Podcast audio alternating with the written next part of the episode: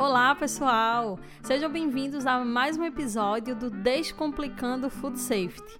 E hoje nós vamos conversar sobre contaminação cruzada. Esse tema que aperta aí o coraçãozinho de muitos profissionais.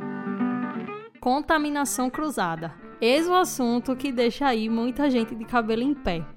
Quem de vocês nunca chegou em uma unidade e se perguntou onde iria fazer tantos processos sem espaço suficiente para que fosse evitado aí a contaminação cruzada?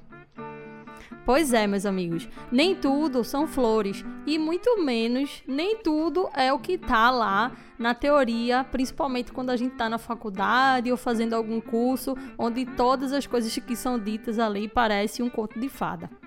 Cada unidade é um mundo e os desafios como esses, né, colocam sempre em xeque a segurança dos alimentos. Pensando nisso, eu quero deixar aqui para vocês três situações, é, na verdade, de exemplo, né, que vão vir com algumas sugestões para que vocês consigam ter clareza em relação ao que pode ser feito quando vocês se depararem aí com esses desafios em relação à contaminação cruzada.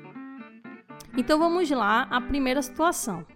Quando nos deparamos com a estrutura, por exemplo, de um serviço ou uma fabricação de alimentos, é de extrema importância você ter a setorização dos espaços de acordo com a atividade ou de acordo com o risco né, relacionado a determinada atividade. Se por acaso você chegar no lugar e encontrar pouco espaço para vários processos, Tente priorizar como exclusivo aqueles que são mais vulneráveis a riscos relacionados aí à segurança dos alimentos. Por exemplo, área de carnes ou açougue, né, como normalmente a gente chama. Então, se você tem pouco espaço, tente priorizar um espaço reservado para atender a essa atividade, já que ela é uma atividade que tem um risco bem maior em relação à segurança dos alimentos. A segunda situação que eu quero trazer para vocês é algo bem mais corriqueiro e que merece muita atenção em relação à nossa visão, né, como profissional. Pois normalmente, esse exemplo que eu vou trazer agora, né, ele é muito mais vulnerável em relação à contaminação cruzada, porque tem muita interferência do comportamento humano. Então, como ser humano, né, como manipuladores de alimentos ou como equipe, a gente acaba tendo que ter uma atenção redobrada, porque cada passo errado, né, da, da equipe pode trazer muitos danos em relação é, a segurança dos alimentos e, nesse caso, a ser um promotor aí da contaminação cruzada. Imagine é, o mesmo ambiente que vai ser usado para pré-preparo e para preparo de alimentos, ou, de vez de ser o preparo, já ser pronto aí para consumo. E aí você acontece, isso acontece muito, por exemplo, nas questões nas áreas de hortifruti. Imagine, por exemplo, o mesmo ambiente para pré-preparo e preparo de alimentos. Como por vezes aí acontece em áreas de hortifruti ou área da cozinha mesmo, onde você tem que utilizar o mesmo espaço para manipular proteína crua, proteína cozida, né? Onde as pessoas ficam ali lado a lado, ou às vezes é o mesmo manipulador que vai fazer as duas atividades. Então, nesses casos, o acompanhamento tem que ser bem de perto. A manipulação segura do alimento, é, com utensílios, com luvas, a higiene das mãos, é, a higiene do local após o pré-preparo são pontos essenciais. E se por acaso a questão do tempo né, for um grande problema, porque a gente sabe que tem unidades que trabalham numa correria muito grande, o ideal é fazer primeiro uma atividade e depois a outra, considerando, né, como eu já falei, a questão da, da higiene, né, da sanitização do local, porque aí você primeiro faz atividade que está que, que tá mais vulnerável à contaminação, como por exemplo o pré-preparo, e aí depois você faz a higiene para poder fazer o outro processo que já é o alimento pronto aí para consumo.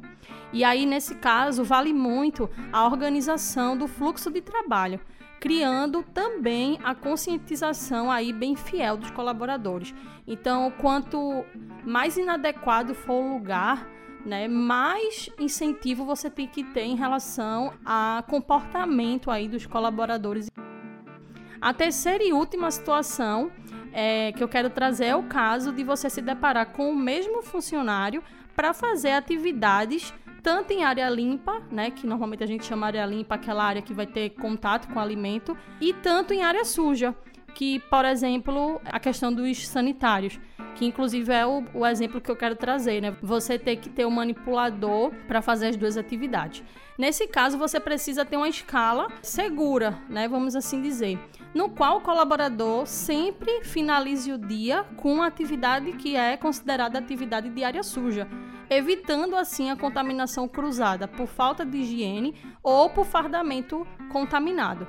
Então, é, se o funcionário manipula alimento em um horário e depois ele precisa lavar o banheiro, o ideal é que ele faça isso próximo ao horário dele largar. Porque aí ele já faz a, a segunda atividade, toma banho e larga, não correndo o risco aí dele voltar para a produção de alimentos. E aí, considerando essa questão né, de de um mesmo funcionário fazer duas atividades, algumas pessoas podem até falar que existe dentro do segmento né, de alimentação, existe uma função específica né, para isso. Normalmente é o que a gente chama de ASG. Porém, pessoal, até foi um exemplo que aconteceu comigo numa empresa que eu trabalhei. A cada dia, as empresas elas estão optando por ter um funcionário é, com uma função que abra mais possibilidades. E aí você tem essa situação onde as empresas colocam um funcionário para fazer só um tipo de atividade já não é algo assim mais inteligente. Né? As, as empresas estão avançando nesse contexto e a gente tem questões legais que permitem isso. Então é preferível né, elas colocarem a pessoa numa função onde ela consiga fazer mais de uma de um tipo de atividade do que ela ter problemas aí em relação ao desvio de função. Então isso sim é uma possibilidade.